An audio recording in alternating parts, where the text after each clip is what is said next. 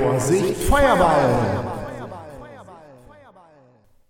Willkommen zur sechsten Folge des Vorsicht Feuerball D&D Actual Play Podcast. Nachdem wir euch beim letzten Mal in unserer ersten Lore-Folge eine Einführung in die wichtigsten D&D Spielwelten gegeben haben, kehren wir heute zu unserem Actual Play Podcast zurück mit der fünften Session des Abenteuers Hexenjagd. In der letzten Folge von Hexenjagd hatten die Abenteurer das Heerlager der feindlichen Bullywuchs angegriffen. In einer gnadenlosen Schlacht konnten Rioba, Petsnick, Finbar und Sir Beric die gesamte Armee der aggressiven Froschwesen aufreiben.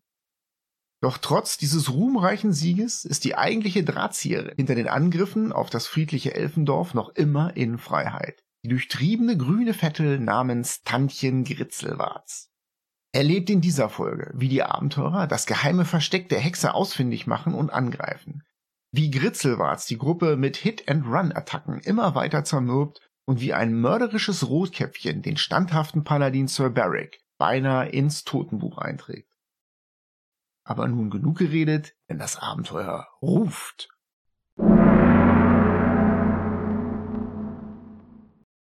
Willkommen zu einer weiteren Folge des Vorsicht Feuerball Podcast.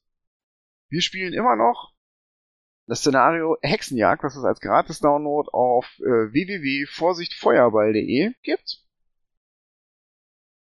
Und die Gruppe hat inzwischen das Lager der Bullywuchs geklärt. Es ist Nacht, es ist dunkel und eure Füße sind mit Sicherheit nass.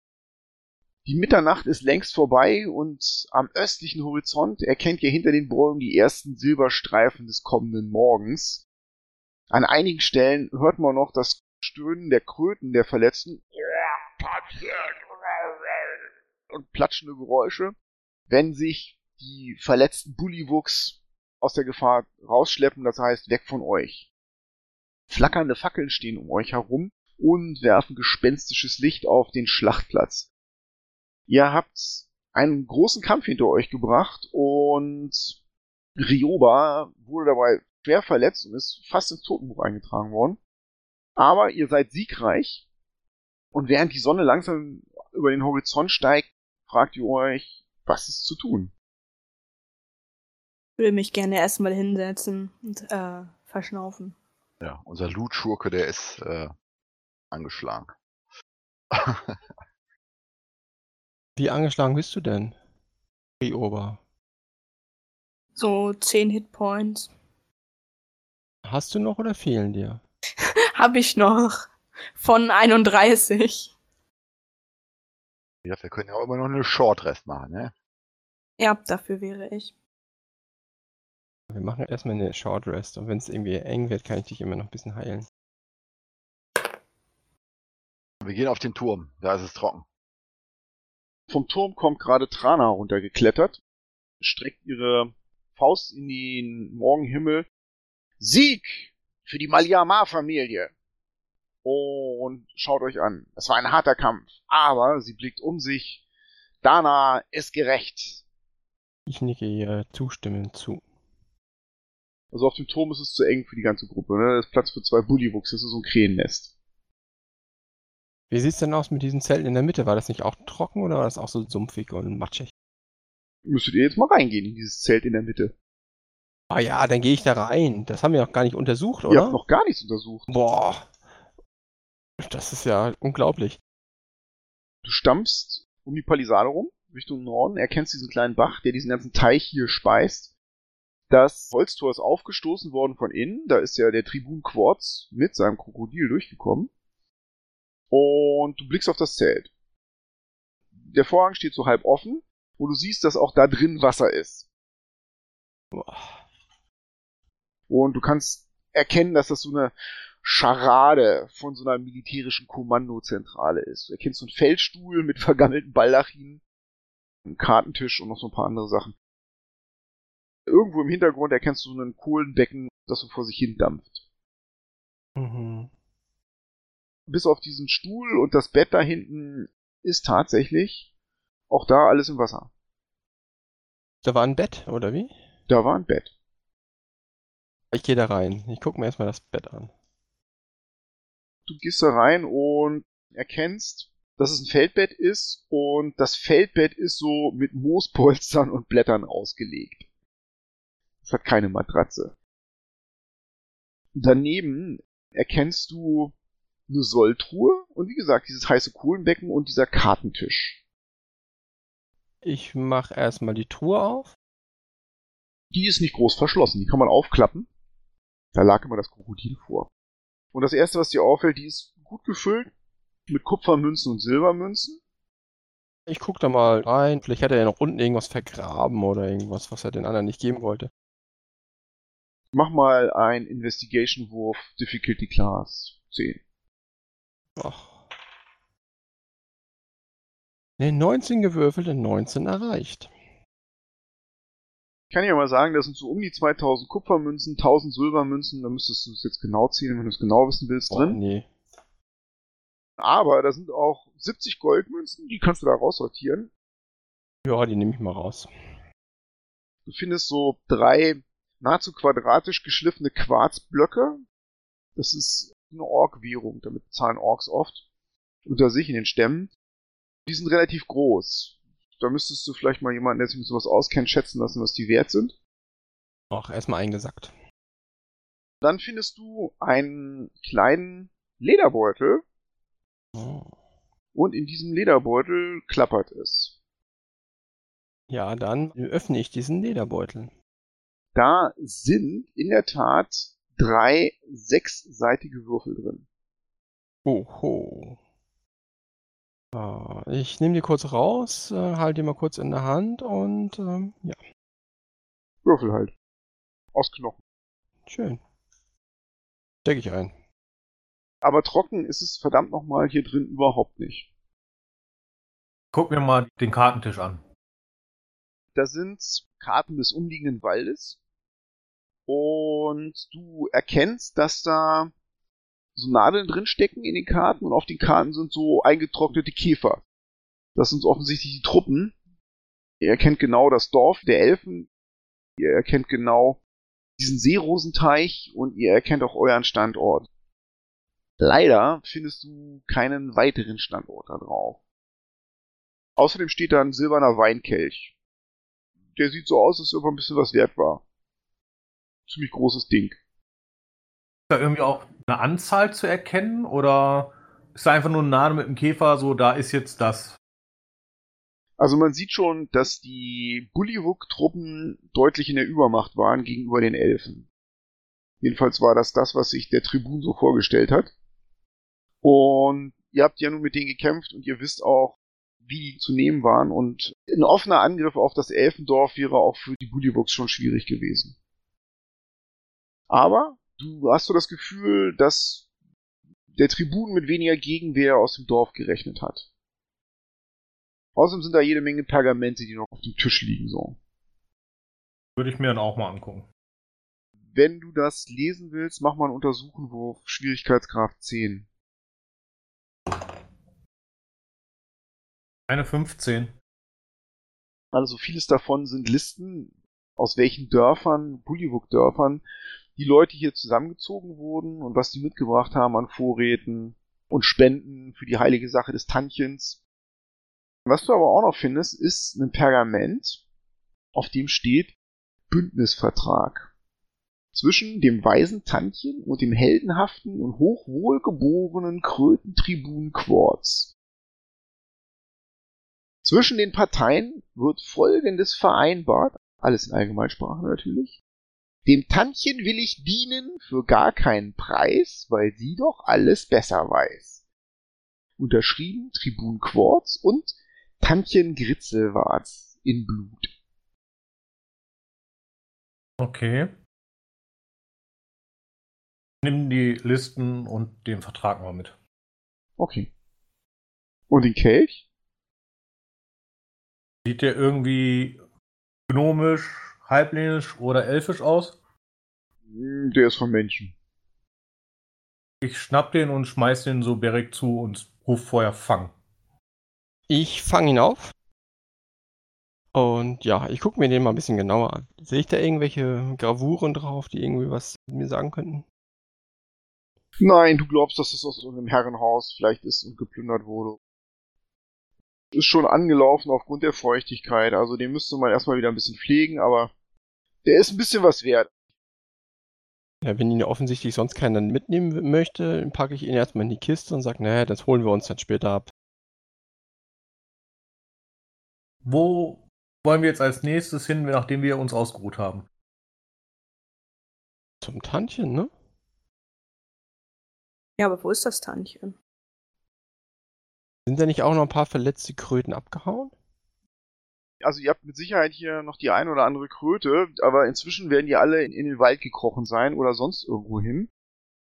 Also wenn ihr einen Gefangenen machen wollt, dann müsstet ihr euch jetzt mal ranhalten. Dann, dann gucke ich nochmal schnell, ob da noch irgendwo einer von den Bullywuchs lebt. Ja, mach mal einen Wahrnehmungswurf, bitte. Difficulty Class 15. Ich habe eine 19.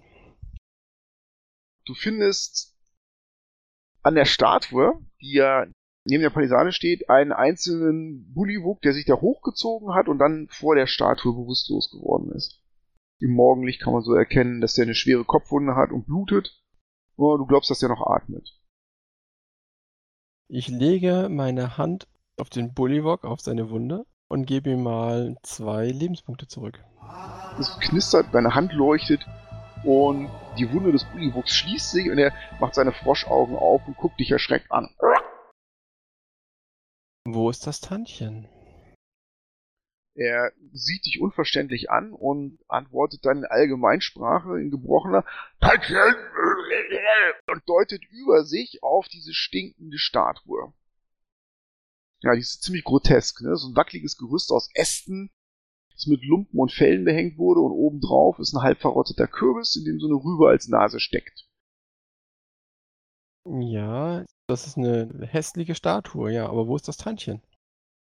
Die wohlriechende Dame des Sumpfes! Er deutet wieder auf diese Statue. Ich gucke mir das Ding mal kurz genauer an. Mach mal einen Wahrnehmungswurf. Äh, 14. Um die Statue herum sind so Opfergaben im Wasser. Kupfermünzen, Silbermünzen, Goldmünzen. Außerdem sind am Fuße der Statue kleine Schälchen und in diesen Schälchen krabbeln Würmer und Maden umher, die da zu Ehren des Tantchens hingegeben wurden. Ich bin ja dafür, dass wir die erstmal verbrennen. Also ich frage ihn, wo ist das Tantchen? Das letzte Mal. Er deutet auf diese Statue. Wohlriechende Dame! Tantchen! Tantchen! Schnapp mir mal die Fackel und geh mal jetzt mit dieser Statue. Zünd die an. Der Bullywug springt auf. Tantchen! Derek, was tust du? Ich will ihn grappeln. Das geht relativ fix. Der ist ganz geschwächt und du hast ihn ja unter Kontrolle gehabt. Mach einfach mal einen Angriffswurf. Mhm. Also so ein Unarmed Attack ist das dann, ne? Ja, das ist eine Unarmed Attack, genau. Ja, dann habe ich eine 23. Du triffst ihn und er muss jetzt dagegenhalten. Das schafft er nicht und er ist jetzt restrained. Du hast ihn gepackt und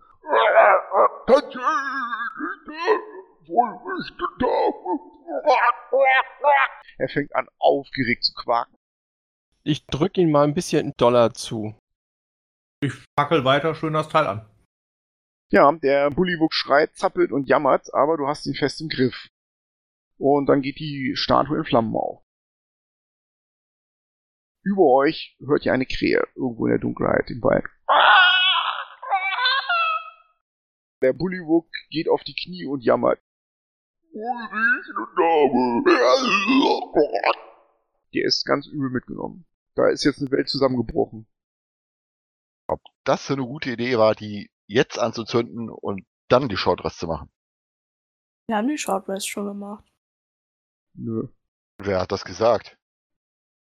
Ich hab doch gesagt, ich will mich hinsetzen und ausruhen. Wo hast du denn gesessen? Auf dem Turm, dachte ich, wo nur zwei Leute drauf passten. Du bist noch im Begriff, die Short Rest zu machen, okay? Gut, ich bin noch im Begriff, die Short Rest zu machen. Leistet dir irgendjemand Gesellschaft? Trana ist unverletzt. Dann mache ich noch eine Shortrest. Ja, Gnome passt da immer mit drauf.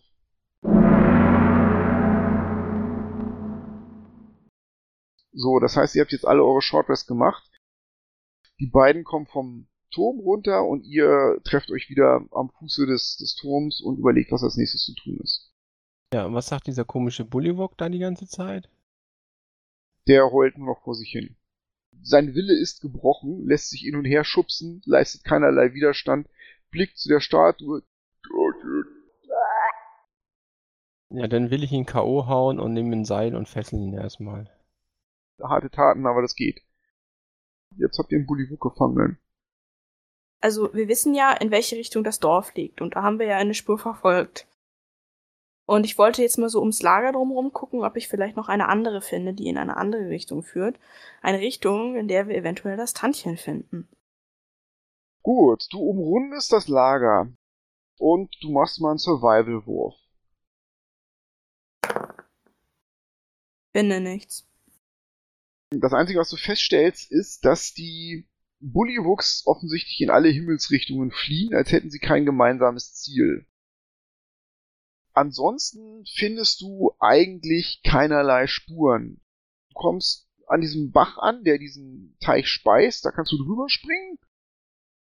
Gehst an diesem Küchenzelt vorbei, das stinkt auch auf Entfernung hin absolut mörderisch.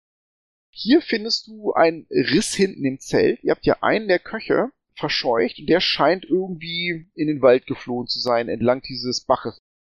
Oder in den Sumpf. Ja, wenn ich nichts gefunden habe, würde ich gerne zu dem Rest zurückkehren. Wir hätten jetzt die Möglichkeit, so auf eine vage Vermutung hin, diesen Koch zu verfolgen oder ins Dorf zurückzugehen. Ja, dann sollten wir zurückgehen. Na, gut. Dann schnappen wir uns die Kiste mit dem Geld und tragen sie zurück. Die ist natürlich ein bisschen schwerer, aber ihr tragt die durch den Wald gemeinsam. Und euer Rückweg verläuft erstaunlich friedlich. Ihr werdet von keinen Bäumen angegriffen und natürlich von gar keinen Bullywuchs. Habt ihr euren Bullywug mit dabei? Den Gefangenen? Ja, den haben wir dabei. Der trottelt hinter euch her und macht keinerlei Anstalten, irgendeinen Widerstand zu leisten. Und eine gute Stunde später erreicht ihr das Dorf. Das Dorf ist eindeutig im Alarmzustand. Die Wachen neben dem Eingang mit dem Wimpel und dem Tor wurden verdoppelt und das sind auch keine einfachen Wachen, das sind Jäger, die da stehen, bewaffnet mit Langbögen. Und schon als ihr euch dem Dorf nähert, hört Rioba ein und du erkennst oben in einem Baumwipfel einen der jüngeren Jäger, der euch gesehen hat und euch angekündigt hat. Also das Elfendorf ist in höchster Alarmbereitschaft. Ihr kommt am Tor an und die Jäger erkennen euch und begrüßen euch. Lady Ryoba, gut, dass ihr zurückgekommen seid. Ihr seht aus, als ob ihr aus einem Kampf kommt. Ja, das tun wir auch. Dann wollen wir euch das Tor schnell öffnen. Das Tor wird entriegelt und durch die Hecke hindurch werdet ihr in das Elfendorf geführt. Den Weg entlang zum Dorfplatz und im Morgenlicht empfängt euch da der Patriarch. Wir haben ein Dorf von den Bullywuchs gefunden. Die waren sehr kampfbereit. Wir haben auch eine Karte gefunden mit dem Elfendorf eingezeichnet. Hier ist der einzige Überlebende, den wir noch haben. Hieras verbeugt sich vor euch. Ihr habt für die Familie und das Dorf der Maliama einen großen Dienst erwiesen. Und blickt hinter euch und sein Auge bleibt auf dem Bullywug hängen. Eine jämmerliche Kreatur. Es ist gut, dass ihr ihm Gnade erwiesen habt. Er geht auf ihn zu und sagt, Sprich, Kreatur, wer hat euch angestiftet? Und der Bullywug, ganz schön. Hieras dreht sich zu euch um und meint, ist das alles, was er gesagt hat? Mit den Zaubern von Willie Fane könnte mein Sohn vielleicht mehr aus ihm herausbekommen.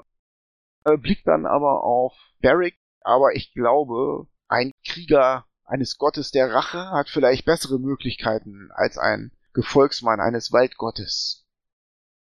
Mehr Informationen aus diesen hier rauszuholen? Koste es, was es wolle? Er hebt eine Hand.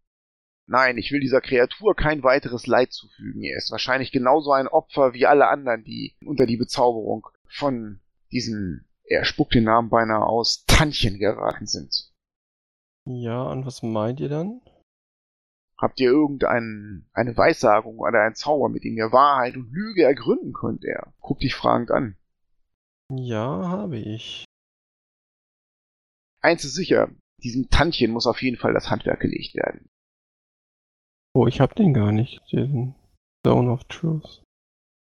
Halt umprägen. Also grundsätzlich seid ihr in der Sicherheit des Dorfes. Die Wachen und Jäger kümmern sich um den Bullywug. Ihr könnt jetzt long resten oder whatever tun, was ihr für richtig haltet. Ich würde mich dann zu einer langen Rast zurückziehen. Bin ich auch dabei.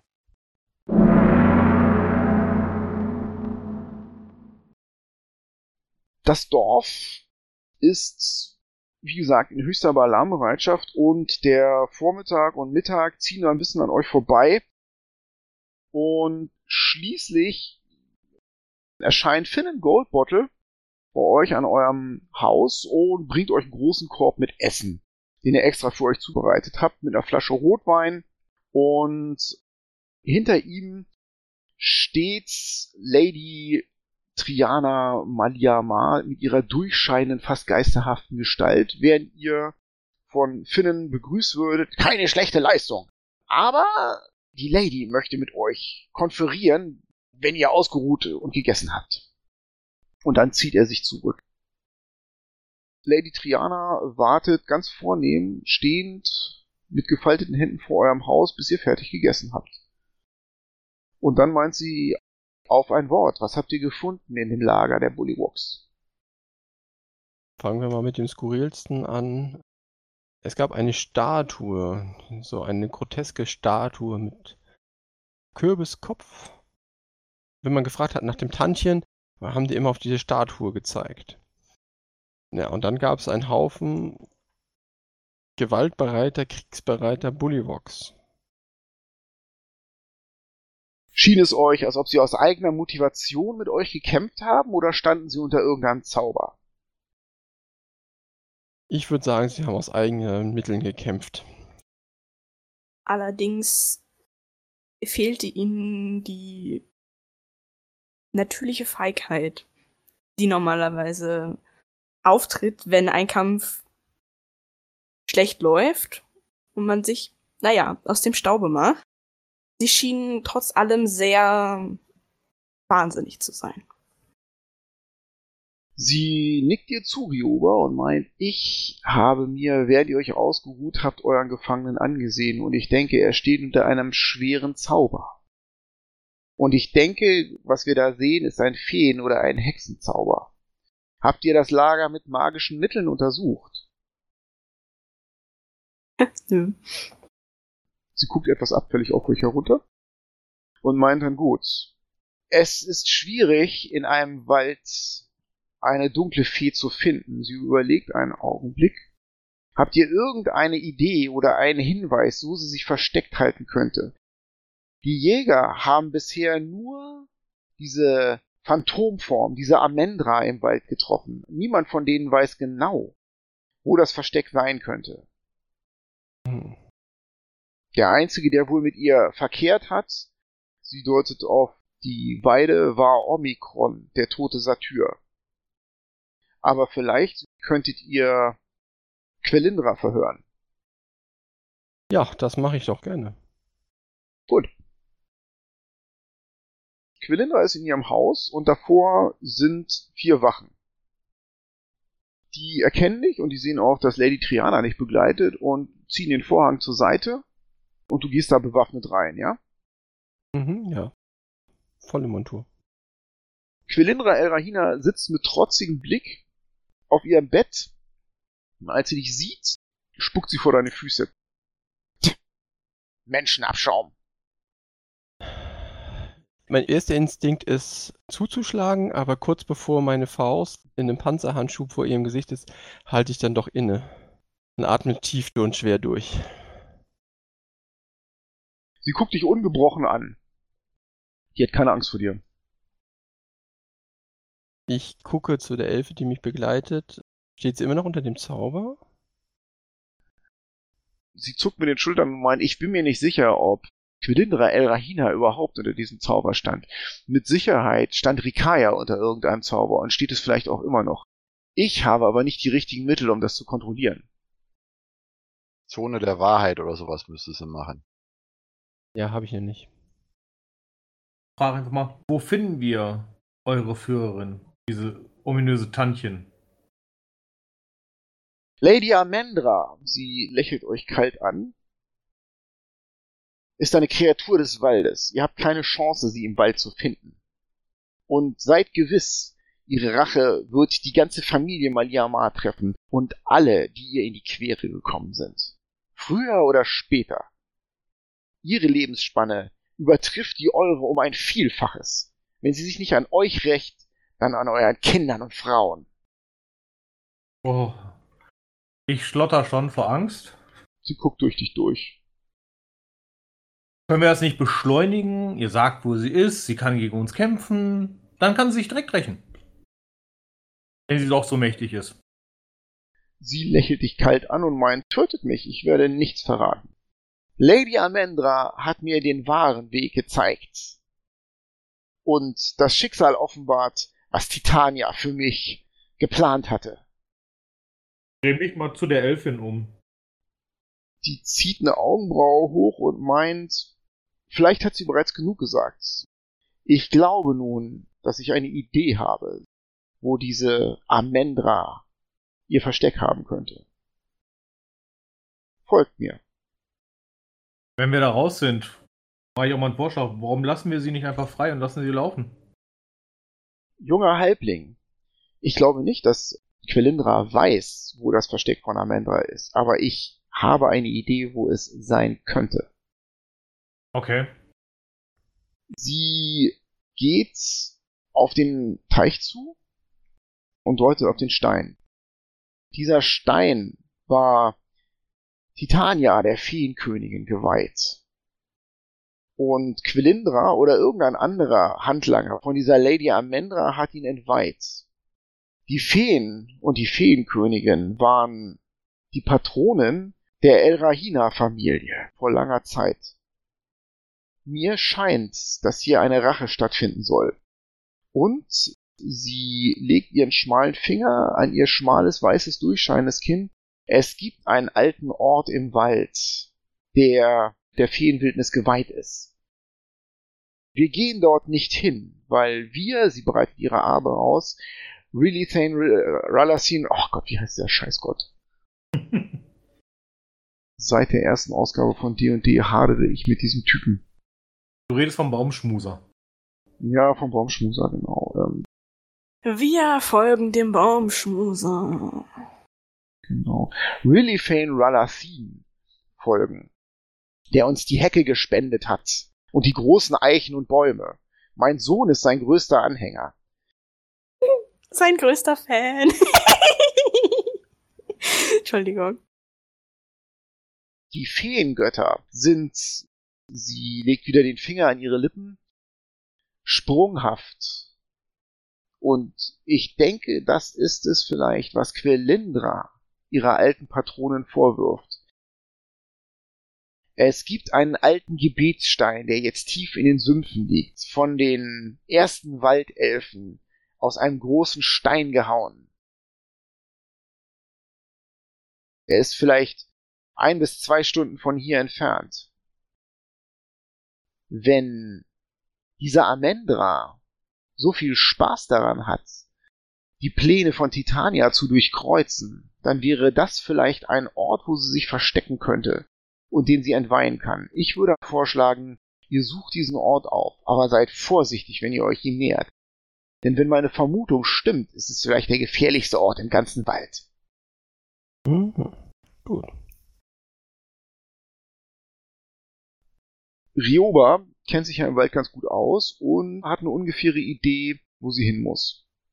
Na dann, auf, oder? Ja, warum nicht?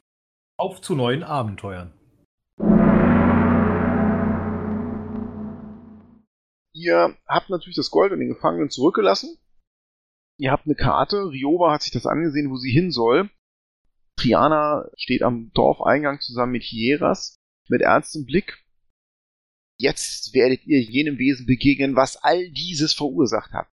Versucht herauszufinden, was passiert ist und wie es passiert ist und verhindert auf jeden Fall, dass dieses Wesen sich wieder gegen unsere Familie wenden kann. Und es geht weiter, ihr seid im Wald. Was sind eure Vorsichtsmaßnahmen? Ich habe meine schwere Rüstung an, ich habe meine Wurfspeere dabei, ich habe eine in der Hand und mein Großschwert auf dem Rücken. Ich meinte ein paar andere Sachen, aber es war schön beschrieben, alles klar. Ich habe ein fröhliches Liedchen angestimmt, damit wir zügig vorwärts kommen und wir gestärkten Mutes dahin kommen. Ihr beiden kriegt schon mal Inspiration, finde ich. So, was macht der Rest für Schwachsinn? Während die da alle rumsingen, achte ich doch mal auf die Umgebung und gucke nach vorne, ab und zu auch nach hinten. Ja. Dein Passive Perception Wert ist, glaube ich. Nicht der Burner. Zehn. Ich muss ja wahrscheinlich vorgehen, weil ich ja so gesehen die Einzige bin, die weiß, wo wir lang müssen. Ich würde gerne auf meine Umwelt achten und vielleicht die Bäume in der Nähe genau im Blick haben. Will eventuell wieder einen explodierenden, bösartigen Baum am Wegesrand treffen. Ihr bewegt euch durch den Wald hindurch und ihr passiert schließlich die Grenze vom Wald zum Sumpf. Und ihr folgt der Wegbeschreibung von Triana in Richtung dieser Gebetsstätte.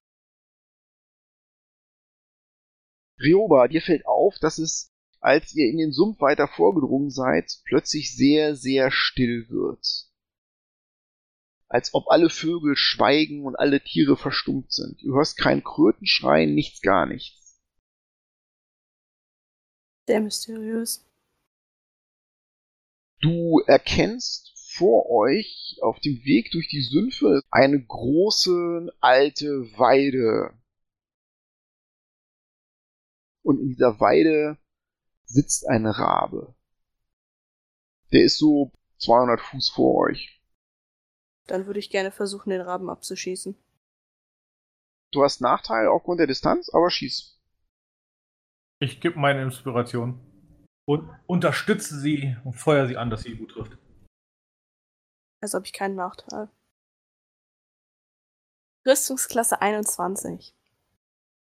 Du legst den Pfeil auf die Sehne und der Rabe will in die Luft, aber du erwischt ihn im Flug. Und der schreit auf. Mit einer seltsamen Stimme. Und der Baum unter ihm erzittert und dreht sich in eure Richtung. Und mit einer keckernden Stimme schreit er über den Abendhimmel des Sumpfes hinweg.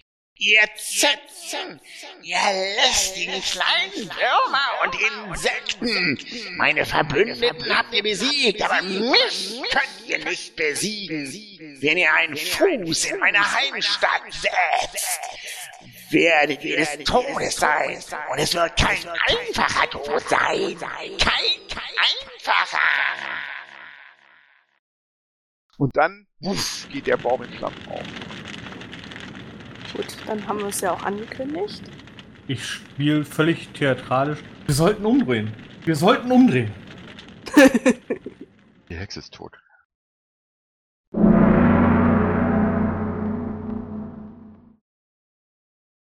Es dauert nicht mehr lange und ihr erreicht den Ort, den euch Triana beschrieben hat.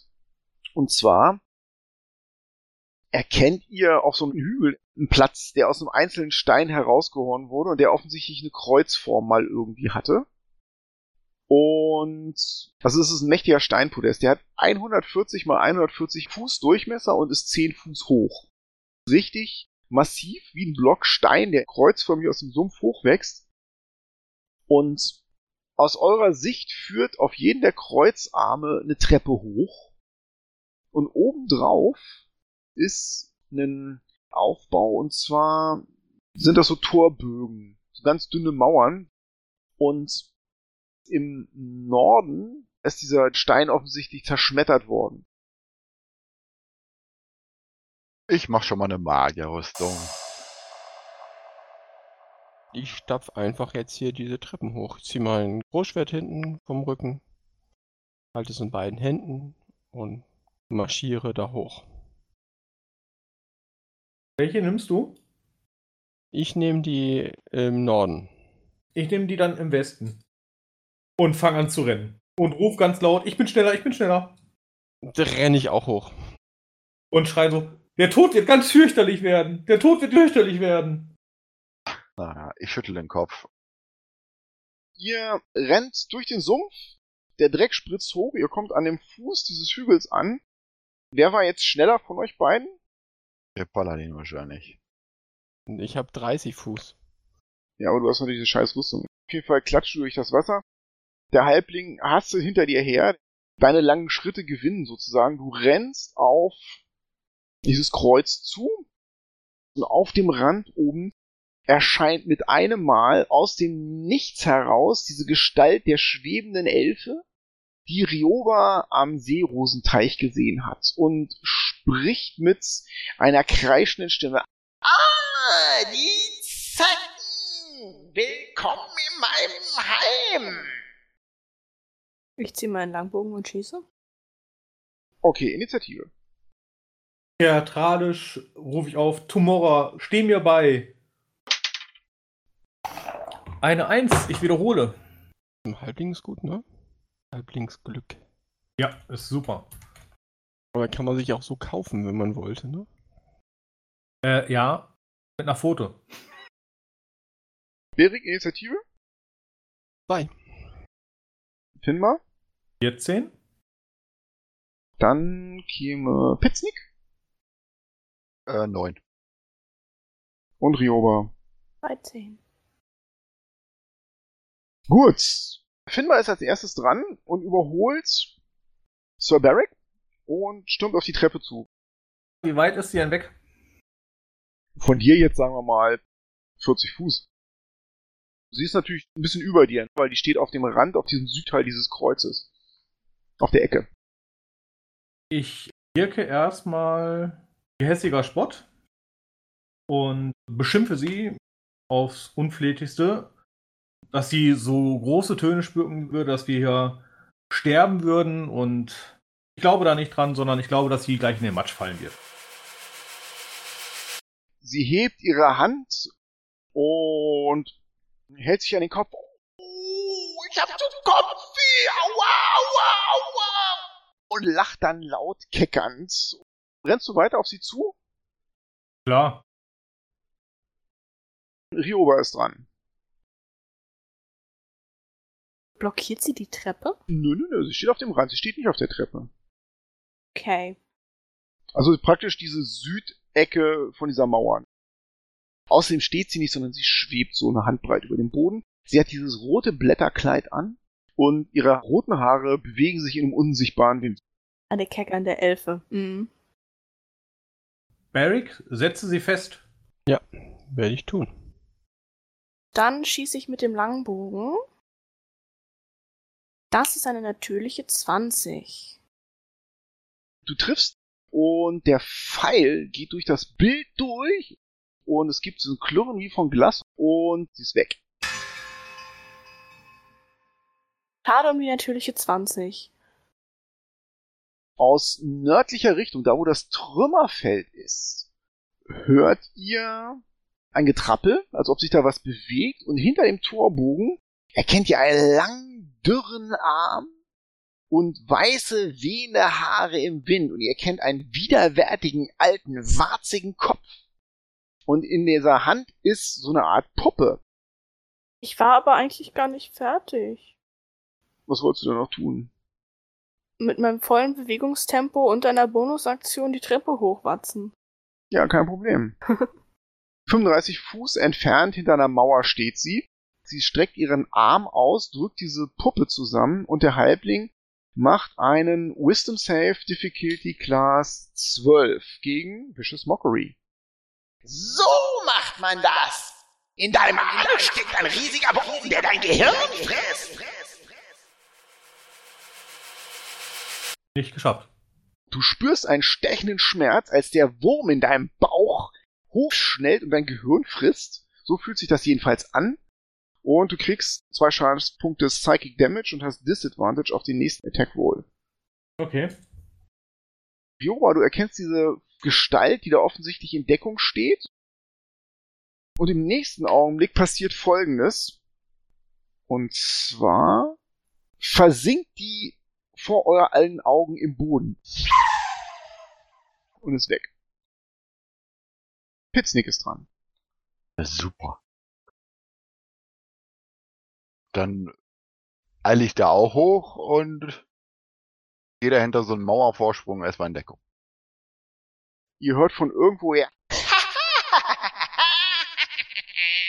oh, ich liebe es, Gäste zu empfangen.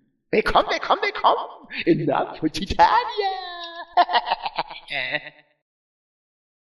Und jetzt als letzter kommt Sir Barrick die Treppe hoch. Ja, ich renne auf, auf unseren Gegner zu und äh, ja. Da ist keiner mehr. Ähm, Ich will darauf zurennen, auf was er vorhin gesprochen hat und schaue mich erstmal verdutzt um. Ihr steht oben im Abendlicht. Die Initiative erklären wir mal für beendet. Und ich beschreibe das nochmal kurz.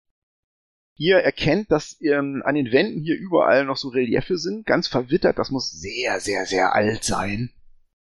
Und das zeigt so Elfen, Satyre, Zentauren und andere Waldwesen in Anbetung von, ja, von irgendwas. Und in der Mitte erkennt ihr ein altes, gemauertes Steinbecken.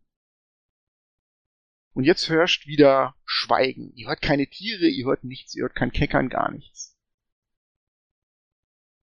Mhm. Zeit für Detect Magic, würde ich sagen.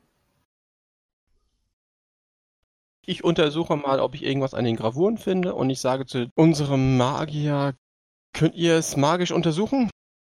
Aber klar. Dann mach mal einen Religionskundewurf, bitte. Hm, Zwölf. Du erkennst ganz offensichtlich, dass das hier ein uraltes Heiligtum der Feenkönigin Titania sein soll, die ja von vielen Leuten als so eine quasi Göttin angebetet wird, die für manche Zauberer eine Patronin ist und die auf jeden Fall großen Einfluss in der Feenwildnis hat, aber der man auch nicht trauen kann. Was macht Spitznick? Ja, ich wirke Magie entdecken. Du erkennst erstmal sichtbare Verzauberung und zwar erkennst du, dass dieses Becken unter ja, einem dunkel leuchtenden Fluch steht. Da ist Fluchmagie drauf. Außerdem erkennst du, dass unterhalb von dir magische Augen sind. Die kannst du allerdings nicht genau zuordnen, weil wenn man sich die Beschreibung des Spruchs Detect Magic durchliest, wird man erkennen, dass man magische Augen nur genau erkennen kann, wenn man sie sehen kann. Also du spürst nur die Anwesenheit direkt unter euch, wahrscheinlich unterhalb des Felsens, irgendwo im Boden. Da muss irgendwas sein. Unter diesem Ding ist wahrscheinlich ein Dungeon. Wen wundert das, ha? Mhm. Ich wirke auch Magie entdecken, aber als Ritual und lass mir da Zeit und ich setze mich da an eine Wand und singe da um das Ritual zu vollenden. Ich würde gerne den Eingang bis zum Dungeon suchen. Grundsätzlich bin ich eher am Boden und weniger an den Wänden interessiert. Immerhin muss es ja irgendwie runterführen. Vor allen Dingen da, wo was eingebrochen ist. Dann mach doch mal einen Wahrnehmungswurf, bitte. Neun. Nö. Dann setze ich mich neben den Baden und höre ihm zu. Also wir haben so einen Eingang gefunden. Nö. Okay. Habt ihr nicht. Der war gut. Kannst ja mal versuchen, ne? Wir haben den Eingang gefunden. Ja. Geht mal zur Seite. Ich nehme mein Großschwert und hau auf das Becken. Okay. Das Becken. Ja. Zwischen den Torbögen steht ein massives Steinbecken. Der Rand des Beckens ist mit silvanischen Runen verziert, die beschreiben, dass dieser Ort den Fesenwesen des Sommerhofes geweiht ist. Dann kommt ein Paladin und haut dagegen. Rums. Ja. In diesem Becken, stellst du fest, befindet sich Regenwasser und da schwimmen so faulige Kadaver kleiner Waldtiere drin rum. Ein paar von diesen Reliefdingern splittern ab und ansonsten passiert mal gar nichts. Ja, ach, ich hau da nochmal drauf. Das kann nie schaden. Ähm, magische Schwerter können ja nicht kaputt gehen durch solche Aktionen. Du haust da nochmal drauf. Rums. Es geht wieder ein bisschen was kaputt. Wenn sich jetzt irgendjemand Gedanken macht darüber, dass hier Kunstgegenstände vernichtet werden, mutwillig, so ist es. Es passiert nichts. Du kriegst Inspiration. Hab ich schon. Möchtest noch auf irgendjemanden oder andere Dinge draufhauen? Mm -mm. Ein bisschen was Konstruktiveres muss ich machen. Ich bin ja ein Paladin. Ach, ich rufe halt meinen Gott an. Bei Hor, vertreibe dieses unheilige Gezücht von diesem Ort. Schlage mit meinem Schwert drauf, das soll eigentlich nur so eine Ritualaktion sein. Und führe dabei einen Segen aus. Mach mal, bevor du das tust, ein Knowledge, Religion oder Arcana-Wurf. Wäre bei mir identisch, ähm, 15. Du hebst ein Schwert und willst wieder draufhauen, dann fällt dir auf, da sind ja unreine Dinge drin, ne? diese Tierkadaver und so. Das müsste man erstmal rausschaffen. Also du denkst, das war sicherlich mal ein heiliger und reiner Ort hier. Wenn man da ein bisschen den Dreck rausholt, hat man eine höhere Chance, dass es auch hinhaut. Mhm. Während ich da rumgucke, sag ich mal, grabbel da bloß nicht rein. Nee, ich schöpfe die ganzen Viecher da halt raus. Gibt es irgendwie so ein Stück Holz oder irgendwas, mit dem man das da rausschöpfen kann, ohne dass ich mich schmutzig mache? Dein Schwert? Ja, wenn es nicht anders geht, nehme ich das Schwert. Mit ein bisschen Gefummel kriegst du so halb vergammeltes Karnickel, mehrere tote Mäuse. Fisch die da raus, bis du denkst, jetzt ist es eigentlich nicht mehr ganz so dreckig. Es stinkt nur noch ein bisschen. Jetzt segne ich es. Dann gibt es einen hellen Glockenschlag. Ein Rohr ist mit dir. Das Becken leuchtet eine Sekunde auf. Und wenn du nicht schon Inspiration hättest, würdest du eine bekommen. Mögen alle, die Rache und Vergeltung suchen, diesen Ort aufsuchen. Ja. Ihr habt immer noch keinen Eingang gefunden. Ich gehe mal wieder runter, wo Wasser ist in den Sumpf. Dann nehme ich meinen Wasserschlauch, gehe wieder hoch und schütte halt Wasser über diesen Felsen und gucke, ob es irgendwie im Felsen reinfließt. Und dann gehe ich wieder runter und hole Neues und mache das bei allen vier Kanten. Du hast da angefangen, wo die verschwunden ist, ja? Ja, Da ist ja ein Abfall, ne? Du siehst ja, dass da überall Trümmer sind und ein Geröllhaufen, wo der Blitz eingeschlagen hat. Das schiebe ich einfach mal so runter, das Geröll. Da ist ja jede Menge Geröll. Das Wasser fließt in diese Richtung und versickert da in den Steinen. Da ist nirgendwo eine Geheimtür, das würdest du sehen. Da ist schon mal nix. Aber du kannst das in den anderen Ecken, wo sie nicht war, natürlich auch nochmal machen. Ja, dann tue ich das. Du fummelst da eine Weile rum und du findest nichts. In Kombination halt mit Magie entdecken, wo da halt diese Auren waren. Wovon der Pitznick erzählt hatte. Die sind unter euch. Da gibt es eine ganze Menge Magie, aber du weißt nur, dass die unterhalb von euch sind und dass das mehrere Auren sind. Und viel davon ist Verzauberung. Vielleicht ist der Eingang ja auch nicht auf diesen Dinge oben drauf, sondern wir sollten uns mal den ganzen Kram drumrum angucken. Ich stehe auf und gucke mir den Kram drumrum mal an. Rioba, mach mal einen Überlebenswurf, bitte. 16. Herzlichen Glückwunsch. Du findest ein Wildpfad, ausgetrampelt im Süden. Und das sind verschiedene Spuren. Das ist ein Pfad, der mitten auf eine Wand zuführt, offensichtlich. Und war schwierig zu finden. Ich jogge die Treppen wieder hoch und sage Bescheid, dass ich was gefunden habe. Und wenn sie mir das sagt, dann gucke ich da mir die Wand genauer an.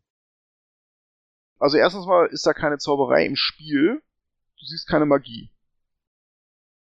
Ja, dann lasse ich das fallen, das Entdecken der Magie und guck mir die Wand ohne das an. Ja, dann machen wir untersuchen, bitte.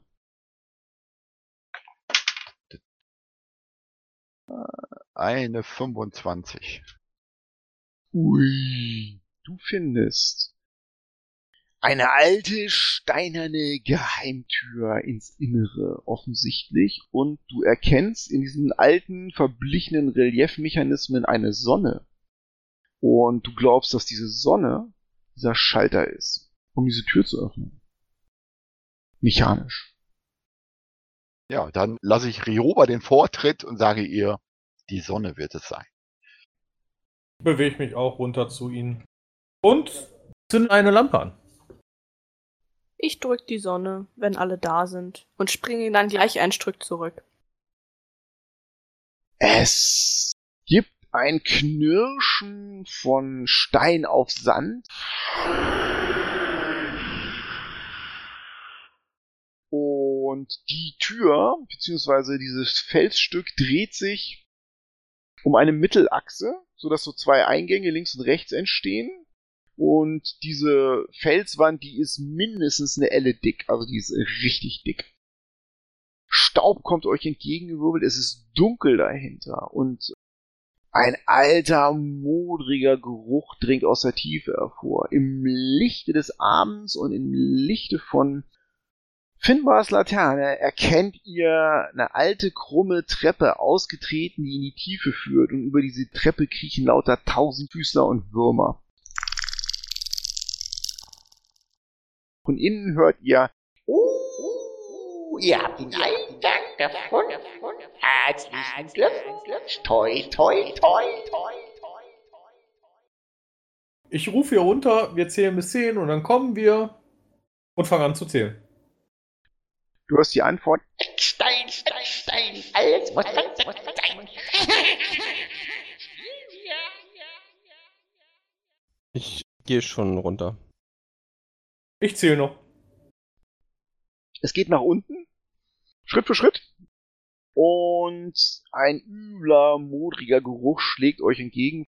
Vorneweg geht Sir Barrick mit dem Zweihandschwert in der Hand. Es ist finster wie in einem Bärenarsch da unten. Wer hat Licht für dich, Barrick? Ich hoffe, irgendeiner von meinen Gefährten. Zur Not der Halbling. Ja, aber der steht ja noch oben und zählt. Oh. Bis 10, aber es dauert nicht so lange. Also und ich rufe, ich komme! Na gut, dann. Du kommst nach und dann hat der Paladin dann auch Licht. Ja. Die Treppe windet sich hin und her und hin und her wie so ein Darmausgang. Und dann kommt ihr in eine große Höhle. Die ist ungefähr 40 Fuß breit, eine Naturhöhle und hat im Norden einen einzelnen Ausgang und im Nordwesten erkennt ihr eine schwere Holztür. Der gesamte Boden dieser Höhle ist bedeckt mit einer hohen Schicht aus verrottenden Pflanzenteilen und Tierkadavern. Es stinkt bestialisch. Pilze der unterschiedlichsten Form und Größe wachsen auf dem Kompost so vor sich hin und es herrscht übler Fäulnisgeruch. Das ist ein schwaches Licht hier drin und das stammt von verschlossenen Gläsern, die von der Decke herunterhängen, so Kugelgläser und in denen kriechen so grünlich leuchtende Maden umher, die das Licht abgeben. Es sind überall Pilze und in der Mitte erkennt ihr einen großen, knallroten Pilzkopf, der im Begriff ist, durch den Boden so durchzustoßen. Da wächst offensichtlich ein Riesenpilz in der Mitte. Kann ich den Oh. identifizieren? So Pilzfernbestimmung? Naturkunde, Survival, irgendwas in der Richtung, was willst du nehmen? Nature? Bitte, leg mal los. 19. Links davon wachsen mehrere wirklich knallrote Fliegenpilze. Richtig groß. Auch die sind so zwei, drei Fuß hoch, vier, fünf Fuß hoch. Und du vermutest, dass das ein Fliegenpilz ist, der da durch den Boden wächst. Ein richtig großer, schöner, giftiger Fliegenpilz. Noch was. Und zwar gibt es hier ja den Finbar. Der hat eine Passive Perception von 13. Und der Finbar erkennt auf mehreren dieser Pilzen Kröten sitzen. Und das sind so drei Kröten. Und zwar sind die extrem fett und gucken dumpf in die Luft. Jeder von denen ist so groß wie zwei Menschenfäuste. Also richtig dicke, warzige Kröten und starren einfach so ins Nix, bewegen sich nicht. Eine links, eine rechts und eine im Süden. Ich stelle mal die Laterne auf den Boden, nimm meinen Rucksack ab, kram da drin rum und sag so, boah, das brauche ich jetzt unbedingt. Und zieh mein Parfüm raus und stäub damit so ein bisschen in den Raum. Riecht besser. Und räumst du weg. Na dann, betreten wir den Raum. Wollen wir nicht irgendwas auf die Kröten schmeißen oder so? Weil das scheinen lebendige Kröten zu sein. Nicht so Steinkröten oder sonstiges, sondern lebendige Kröten, die auf einem Fliegenpilz sitzen. Die sehen schon lebendig aus, ja. Aber die machen jetzt keine Anstalten, irgendwie. Du siehst, dass sie so leicht atmen, aber die machen keine Anstalten. Gucken die alle auf denselben Punkt? Nö, die gucken in die Luft. Kröten kommen, lassen wir sie in Ruhe. Ich guck auch mal in die Luft. Sehe ich da irgendwie noch was? Eine niedrige, schimmlige Decke. Dann möchte ich die Kröten gerne untersuchen. Gut, folgendes passiert. Ihr betretet den Raum. Oh, das ist ein Scheißwurf. Jetzt habe ich hier schon Vorteile, aber was passiert? Mal gar nichts. Aus dem Boden heraus. Dieser Pilz. Es ist kein Pilz. Es ist eine rote Mütze. Von einem großen Rotkäppchen. Aus dem Boden heraus springt so eine Art Zwerg, der größer ist als ein Halbling, kleiner als ein Zwerg, mit einer knallroten Mütze, die offensichtlich sein Kopf ist. Diese Mütze sieht feucht aus wie so ein Pilz. Er hat lange weiße Haare und eine viel zu große, unglaublich scharfe Eisensichel und mächtige, fette Eisenschuhe. Mit einem Satz springt er aus dem Dreck hoch. Ihr erkennt, dass im Kompost ein Loch war, wo er drin gewachsen ist oder so. Jagt vor euch in die Luft hoch und schreit laut. Tantchen! Das Tantchen hat Durst und braucht Blut als Dünger! Der schafft einen Überraschungswurf von 11. Wollen wir mal gucken, wer von euch überrascht ist. Ich glaube, das ist nur Pitznik und Rioba. Der Rest kann agieren. Und deswegen machen wir mal eine Initiative. Ich habe eine 20 gewürfelt bei der INI. Finmar, 18? dann Pitznik 17? Und Rioba. Fünf. So, Barrick hat eine Passive Perception von 12. Du bist nicht überrascht. Du siehst, dieser Kerl springt neben dir aus dem Boden raus, schreit, Dreck und Kompost fliegt in deine Rüstung und du kannst angreifen. Ich mache einen wilden Schwung mit dem Großschwert und genau in die Flanke des Zwerges. Rüstungsklasse 22. Das trifft. Der hat nur so eine Natural Armor.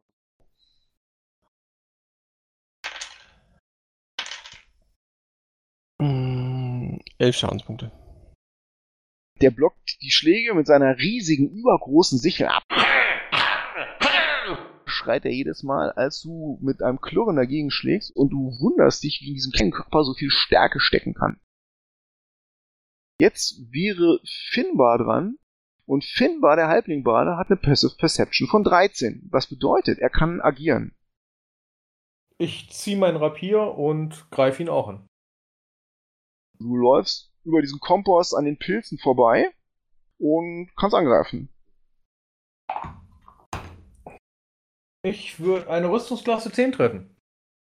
Das reicht nicht. Er schlägt deinen Angriff mit seiner fetten Sichelklinge zur Seite. Und Pitznick ist dran, wenn du keine Bonusaktion mehr machen möchtest. Nee, Ich kann nicht, ich bin überrascht. Richtig. Pitznick fasst sich an seinen Mund und ist überrascht. Und danach ist der Redcap dran. Der visiert den Paladin an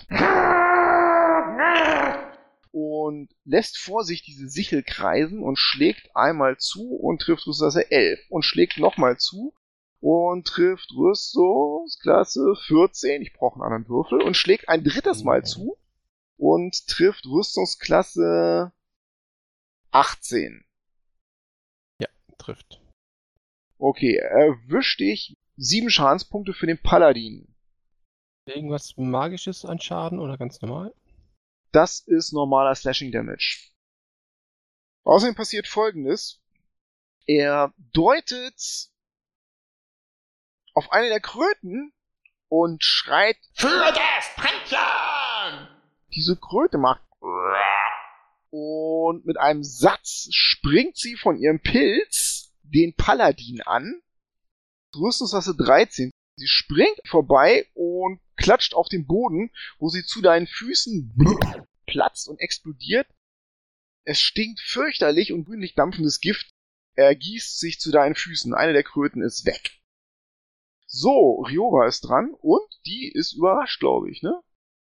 Mhm. Demnach ist Sir Barrick jetzt wieder dran und der kann agieren. Ich schlag nochmal auf diesen Zwerg. Bitte. Also, ich hole mächtiger aus und schlag nochmal auf die gleiche Stelle. Ich glaube nicht, dass eine Rüstungsklasse 9 trifft. Nein, tut's nicht. Noch ein Angriff oder war's das? Nee, mehr habe ich nicht. Beim nächsten Mal treffe ich dich und schlag dir den Kopf ab. Er schreit nur ein. Ansonsten ist Finbar dran. Ich bewege mich einen Schritt wieder weg von ihm, leg mein Rapier in den Boden, zieh einen Dolch und werf auf die andere Kröte. Da ich eine 1 gewürfelt habe, darf ich nochmal würfeln. Auf jeden Fall. Aber es ändert nichts, ich habe eine 9 getroffen. Der Dolch geht fehl. Relativ kleines Ziel. Zieh wieder mein Rapier und warte darauf, dass ich verteidige. Dann ist als nächstes Pitznick dran und der kann was machen. Ich stehe ja da irgendwo auf der Treppe und strecke meinen Finger aus und mache einen Feuerpfeil auf eine von den kleinen Kröten. Rüstungsklasse 16. Das trifft. Du brauchst keinen Schaden auswürfeln. Der Feuerpfeil erwischt die Kröte, macht ja mindestens einen Schadenspunkt. Die Kröte macht und platzt und durch den Feuerpfeil verdampft ein Großteil dieses Giftes. Es spritzt und stinkt in alle Richtungen und die Kröte ist weg. Der Redcap knurrt dich an. Oh! Dann ist der Redcap dran, der visiert den Paladin an Störenfried! Hausfriedensbruch! und haut zu mit seiner Sichel, die pfeift an einem Ohr vorbei und verfehlt dich. Was sind das für Scheißwürfel? Mhm. Zweiter Angriff. Jawolla. 16 und ganz viel macht Rüstungsklasse 22. Das trifft. Ja. Und du bekommst mm, 10 Schadenspunkte.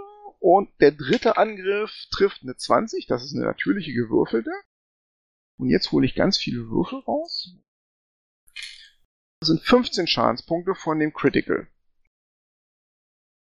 Dann ruft er der letzten Kröte zu und die Kröte springt auf den Paladin und trifft eine Momento Propento Rüstungsklasse 20. Ja. Sie springt in dein Gesicht und platzt dort.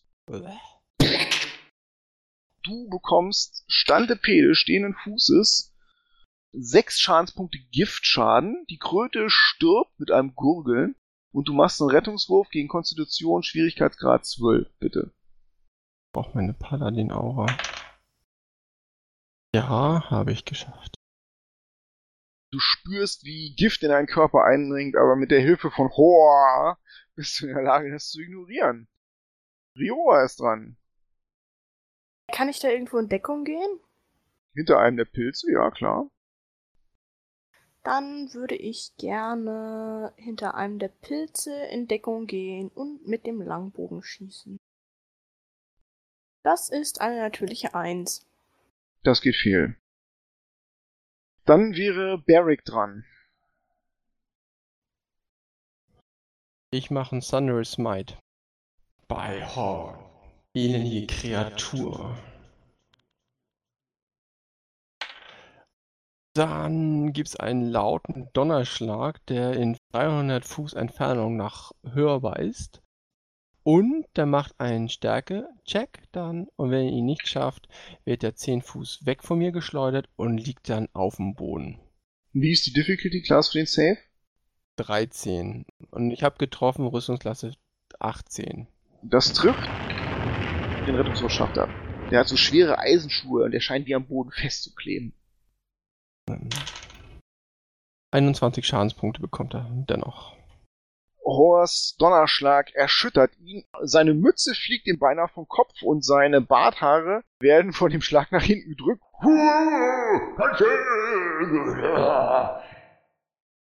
Dein Tantchen wird dir nicht mehr weiterhelfen. Oh, wir tun dafür sorgen, dass sie die gerechte Strafe bekommt von mir.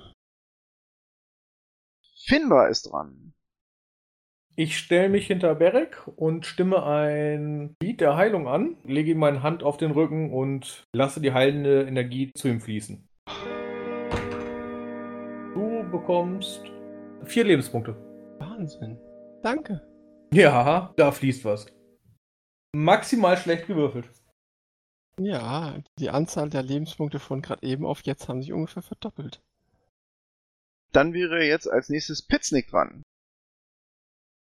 Ich strecke wieder meinen Finger aus und mache noch einen Feuerpfeil auf den Redcap. Rüstungsklasse 20. Das trifft. Das wären dann sechs Feuerschaden.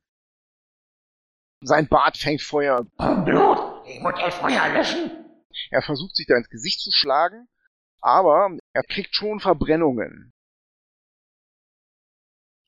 Vor der Tür im Norden erscheint Gritzelwarz aus dem Nichts mit ausgestreckter Hand Und ja, ja, ruft sie in irgendeiner seltsamen Sprache und deutet mir im langen Finger in Richtung Barrick und in ihrer Hand erkennt ihr eine kleine Statue von Barrick, die sie zusammendrückt. dein Gekröse ist kürzer als eine Pilzmade!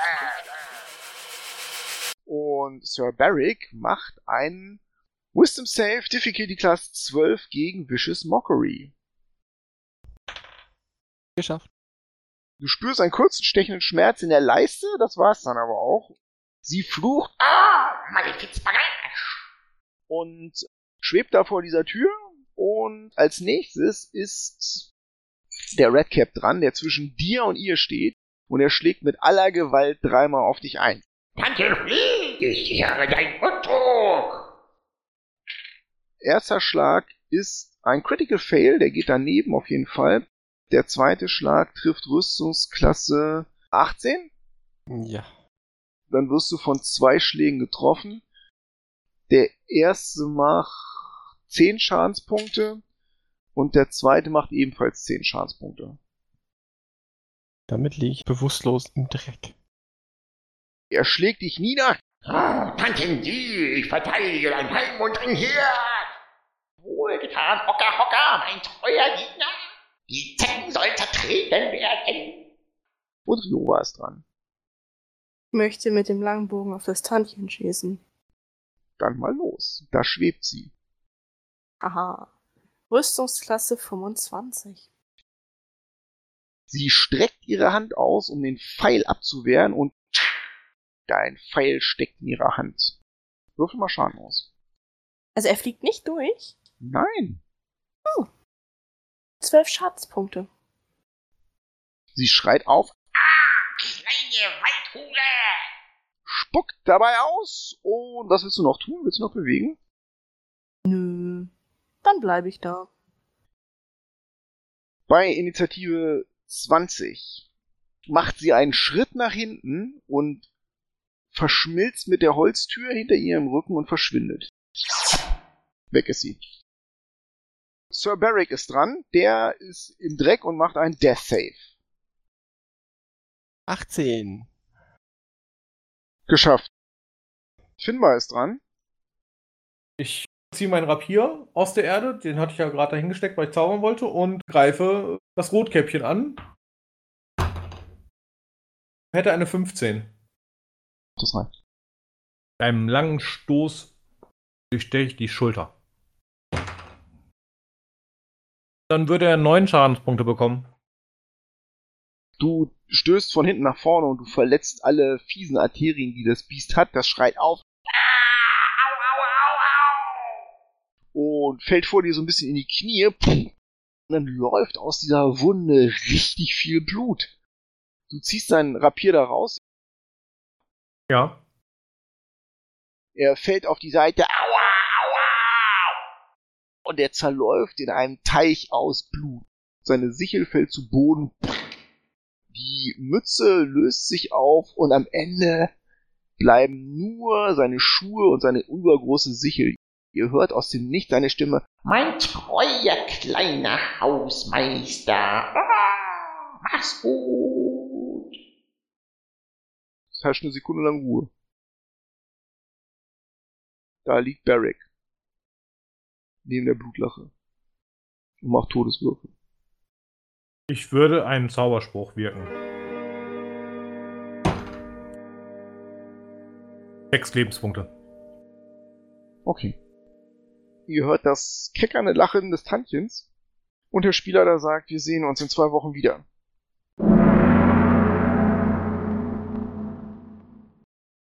Und das war's mal wieder. Wir hoffen, ihr hattet Spaß beim Zuhören und seid auch beim nächsten Vorsicht Feuerball Podcast wieder dabei. Wenn ihr Feedback in Form von Tipps oder Kritik für uns habt, könnt ihr die sehr gerne in den Kommentaren auf unserer Website vorsichtfeuerball.de posten oder auf unserem YouTube-Kanal mit dem gleichen Namen. Und natürlich freuen wir uns über jeden Like in der D&D Facebook-Gruppe und über jeden Follower auf Spotify. Vielen Dank fürs Zuhören und mögen alle eure Würfe Crit sein.